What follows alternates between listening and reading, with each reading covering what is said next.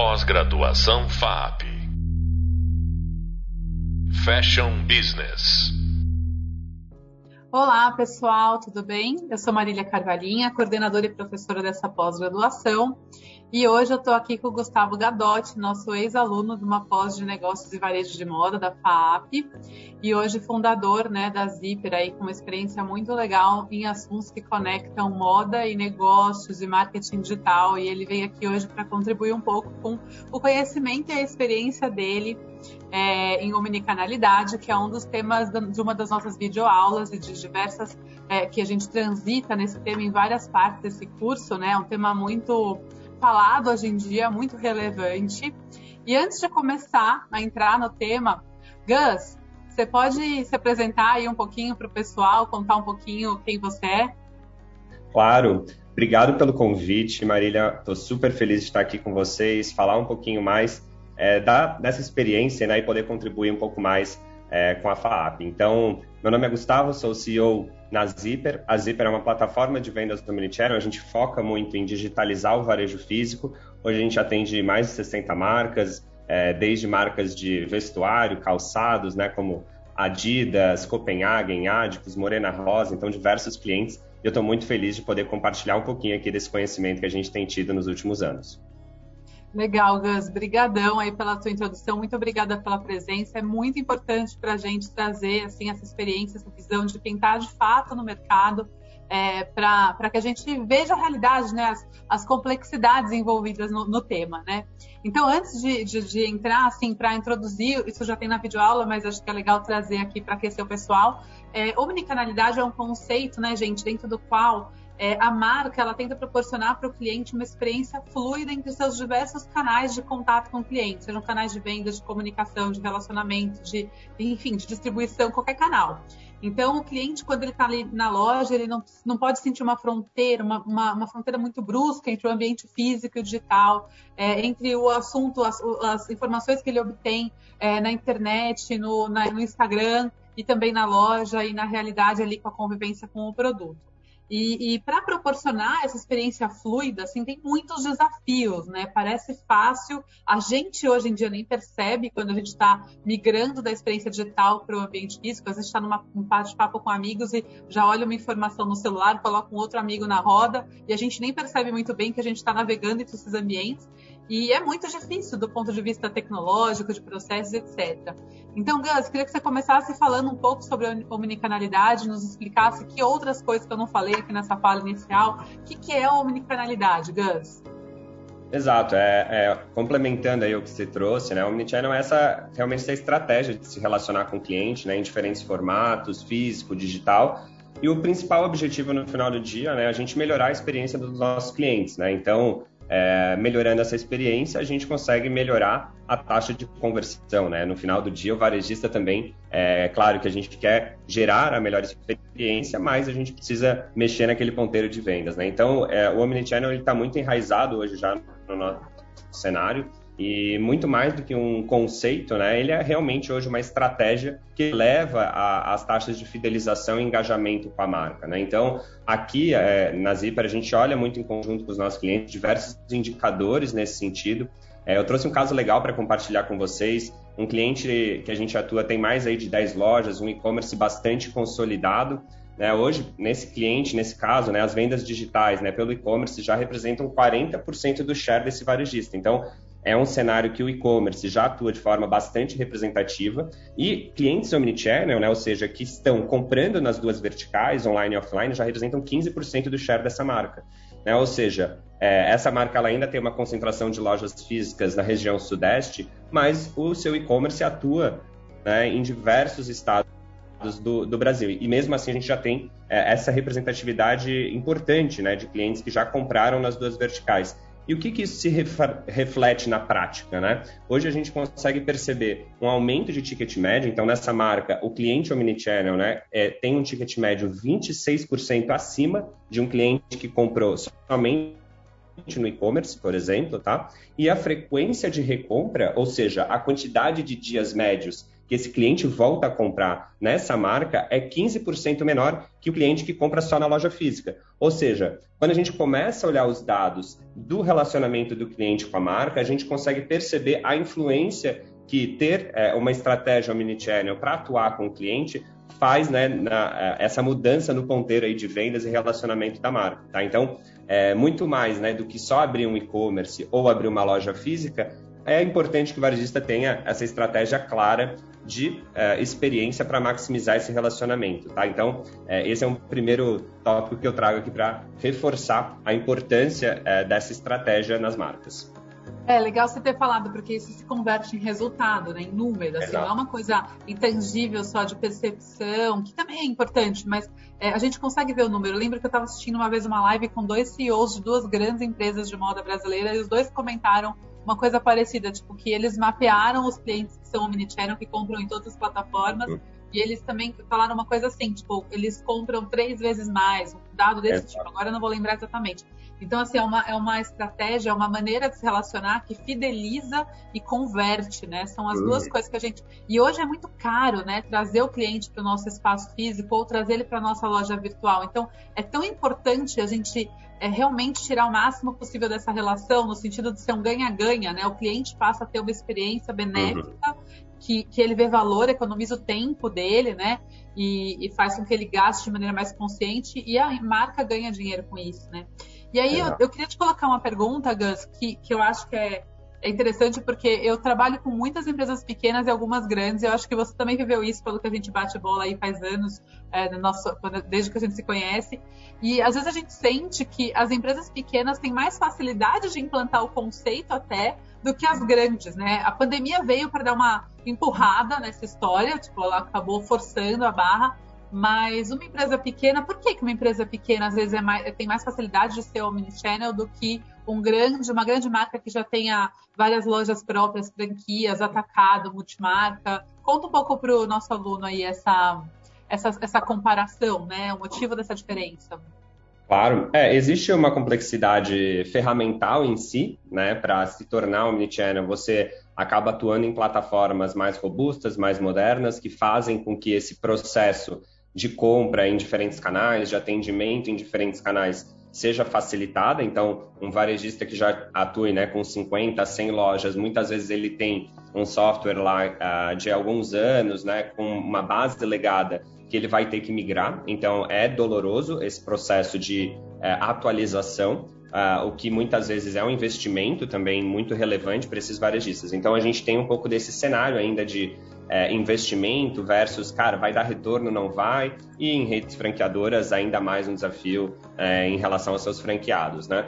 Mas aqui eu trago também um pouco da visão em relação a indicadores, né? Um varejista menor, muitas vezes, ele consegue sentir é, os resultados mais rapidamente, ele consegue é, falar com a vendedora, né? Quando a gente começa a trabalhar com redes muito grandes, às vezes esse resultado se perde e, e, eles são cobrados por resultados muito mais rápidos, muito mais imediatos, né? Então, aqui a gente olha muito nessa questão de modelo de mensuração, né? Então, olhar para indicadores que vão nos guiando a um comportamento, né, de entender esse omnichannel, entender os indicadores dos clientes, para aí sim a gente conseguir entender que aquilo está fazendo sentido e que vale a pena apostar é, nessa, nessa nova estratégia, né, nessa digitalização das lojas físicas, por exemplo. Então. Legal. E na verdade você falou também uma outra coisa que eu achei interessante. Você falou, ah, o, o varejista pequeno, o dono já vai lá e consegue conversar com a vendedora, né? Eu fico pensando, às vezes o varejista pequeno quase que ele é omnichannel sem nem perceber, né? Porque uhum. ele tem o online, ele tem a loja e ele eventualmente tem vendas por delivery, WhatsApp, enfim, por vários canais. Só que ele é tão pequenininho que fica tudo no mesmo espaço físico e a própria uhum. vendedora da loja física que faz o delivery, que responde o WhatsApp, está tudo muito integrado. Então essa informação ela é fluida por uma questão até de serem poucas pessoas, de ter um espaço físico menor, né? Aí quando é. você tem franquia, multimarca, só para unificar preço tem gente que tem dificuldade, né? A gente estava conversando com também um, um, presidente de uma empresa grande de moda masculina, ele fala só, só para você convencer os, os, os, os multi, as multimarcas de colocar o mesmo preço que o teu varejo físico e só para você resolver contrato e questão fiscal já é. Imagina então você conseguir unificar sistemas, né? Isso que você é. falou, essa tecnologia da retaguarda. Né? Uhum. E, e aí, é, e é, é, complementando até essa, essa questão da tecnologia, né? Eu acho que é um, é, esse é um tópico importante, né?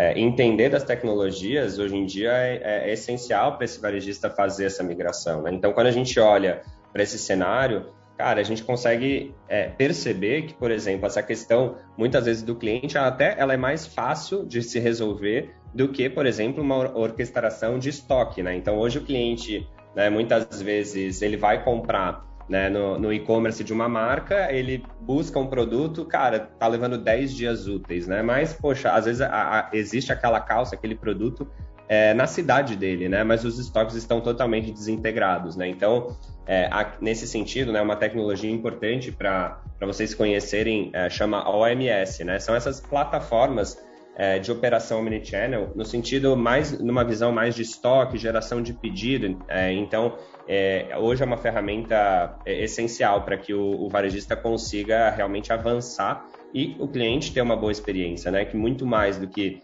poxa, meu cliente está comprando no meu, né, pelo meu WhatsApp, no meu direct, no meu e-commerce. Isso é fácil às vezes quando você tem três lojas, né? Quando você tem 50 lojas, aí o negócio começa a, a, ficar bem difícil, né?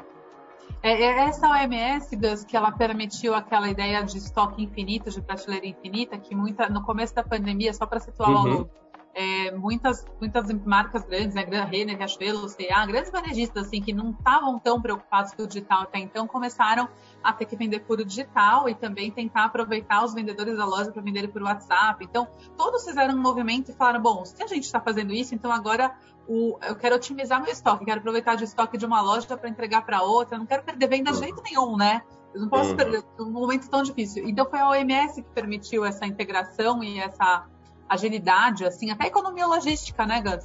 Sim, exatamente. A OMS é, é, foi é, responsável por muitos desses pedidos é, facilitados, dessas entregas mais rápidas, né? Muitas vezes ainda os varejistas fazem isso de forma manual, tá? A gente, claro, tá dando um conceito aqui de uma, de uma plataforma importante, mas a gente sabe que o varejista ele também se mexe bem aí para conseguir atender os pedidos dos clientes e muitas vezes a gente consegue fazer isso também é, nesse cenário às vezes um pouco mais manual, né?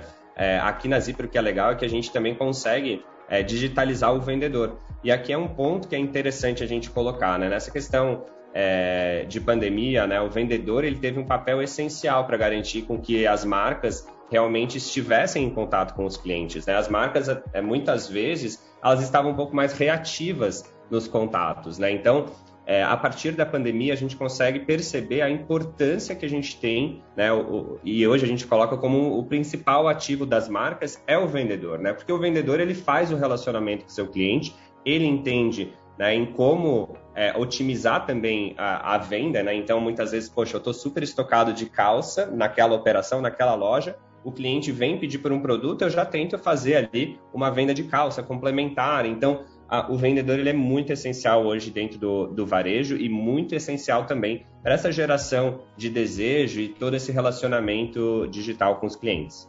É legal você falar isso porque logo que a, quando a pandemia entrou e todo mundo digitalizou muito, é, eu lembro que eu fui entre, pelo menos duas ou três entrevistas eu dei que, que, teve uma pergunta: você acha que vai acabar o papel do vendedor, né?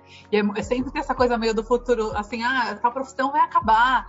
E, uhum. e, eu sempre falava, não, gente, é, uma coisa, as coisas só se somam, né? Tipo, esse vendedor uhum. passa a ter que ter outras qualificações, ele passa a ter que ser até mais consultivo. Então, é, na verdade, o vendedor ele é muito importante. E aí já puxo o gancho para a próxima pergunta que eu te fazer, que é assim, quanto mais a gente tem o digital na nossa vida, né, mais também a gente procura um pouco a humanização, né? Então, acho que é uma coisa que a gente está observando que é interessante, parece que as lojas estão se digitalizando, então tem mais é, dispositivos, aplicativos, coisas nas lojas que é, permitem com que a gente interaja de maneira digital dentro da própria loja física e ao mesmo tempo o digital está se humanizando. Queria que você falasse um pouco sobre essa tendência e como isso funciona e o vendedor, pelo jeito, é parte central desse assunto, né? Exatamente. É, aqui é, é, é, realmente um dos pontos que eu olho com muitos, é, muita energia, a gente olha com muita energia para essa frente, porque é onde a gente consegue ver realmente uma melhor experiência para o cliente, né? Então, é, quando a gente olha a nossa experiência como cliente, às vezes quando a gente começa a comprar no e-commerce é um processo doloroso e muitas vezes técnico, né? Então, eu sempre cito o caso, poxa, eu quero comprar, por exemplo, um tênis para academia.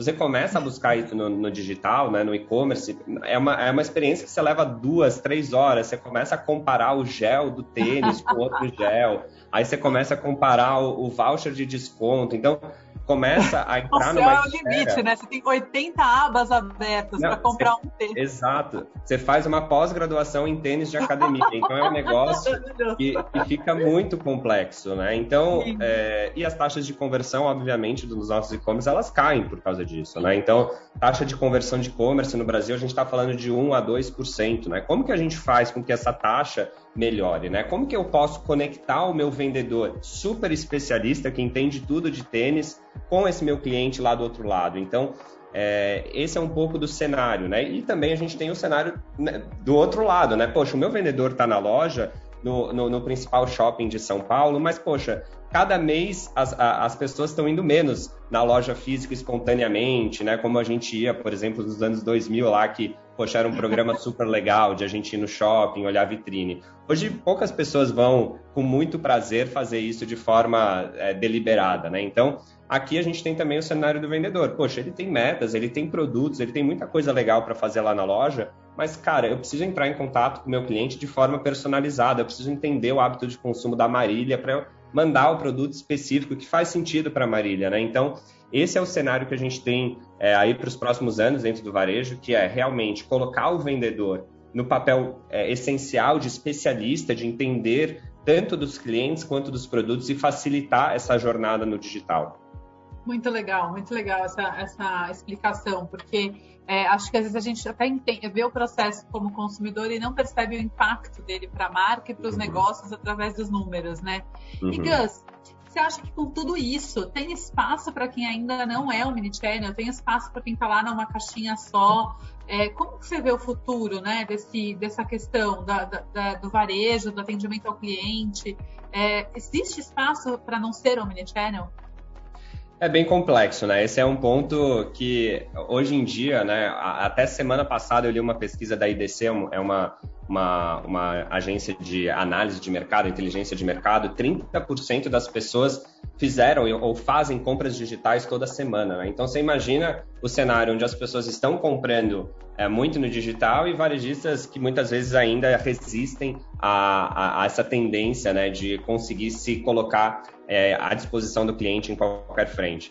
É, como toda tendência, a gente sabe que existe o contrafluxo. É, né? Nos Estados Unidos a gente vê pô, a lojinha de bairro, o pequeno atendimento, aquela exclusividade. Isso obviamente vai continuar existindo, mas a gente tem que olhar para os grandes números, para onde o fluxo está é, levando de forma mais intensa. Então, a questão da mini channel está muito mais relacionada a uma, uma prática que vai se tornar cada vez mais o caminho padrão do mercado. E aí, as lojas independentes, lojas mais uh, exclusivas, elas podem ter a, aquela experiência local, que também vai ter uma representatividade, mas óbvio que o Omnichannel aqui ele é a principal tendência que a gente tem aí para os próximos anos. Muito legal. Quer dizer, quem quer crescer é bom ir se preparando aí para se armar com tecnologias, com processos, com treinamentos e, e virar um mini channel, porque senão não vai dar, né? Exatamente. E aí você trouxe o último ponto que eu queria colocar aqui dentro dessa nossa conversa. Para digitalizar, né, eu falei um pouquinho ali em cima, né, que não é só sobre abrir um e-commerce, sobre mandar mensagem no WhatsApp, é muito mais sobre relacionamento e treinar os seus vendedores. Então, treinar talvez seja aqui um dos maiores gaps que a gente tem no mercado hoje. Você, é, às vezes, chega lá para o seu vendedor de loja, quer que ele faça mil e uma coisas, né? Ele quer, ele tem que fazer post no Instagram, ele tem que fazer é, live de produto, ele, ele tem, tem, que, fazer rios com você, tem que responder o WhatsApp, fazer Exato. live, vender vendedor na loja, fazer a nota fiscal, haja função. Exato. É, ele tem que conferir os produtos. Então, é, é assim, a, a gente tem colocado papéis para dentro desse vendedor, para esse gerente de loja, mas aqui eu trago a reflexão: será que a gente está realmente apoiando o nosso time de vendas com treinamentos, com instrução, com boas práticas, com benchmarks, para que ele realmente consiga é, se digitalizar né, junto com vocês, né, junto com as ideias que os estrategistas das marcas estão colocando? Né? Então, aqui é o principal desafio que a gente tem é, dentro do varejo. A gente, o varejo é feito de pessoas, a gente tem ferramentas para apoiar e fazer isso acontecer. Mas no final do dia, é uma pós-graduação, um curso, cursos pontuais, né, são é, realmente o principal pilar para que a gente consiga avançar mais rápido nisso tudo. Muito legal, Gus. Muito, muito obrigada. Acho que foi muito ilustrativo, a gente a entender muito melhor o conceito, assim, muito complementar ao que a gente explicou na primeira videoaula dessa disciplina. E muito, muito obrigada pela tua participação, pelo teu tempo, pela, pela sua disponibilidade, né? É, bom, para o aluno que chegou até aqui com a gente, é, no próximo, na próxima videoaula, né, na segunda videoaula, a gente vai falar um pouco mais sobre os canais de vendas, né, e também sobre o calendário do varejo sobre os ciclos de moda. Então, as coisas estão muito conectadas, né, nesse, em todos os setores, mas no de moda também. Então, não deixem, né, de aproveitar esse conteúdo da segunda videoaula e os próximos podcasts, esse monte de conteúdo que a gente tem nesse curso. Muito obrigada, Gus. Espero, espero te ver em breve em outras circunstâncias assim tão positivas quanto essa.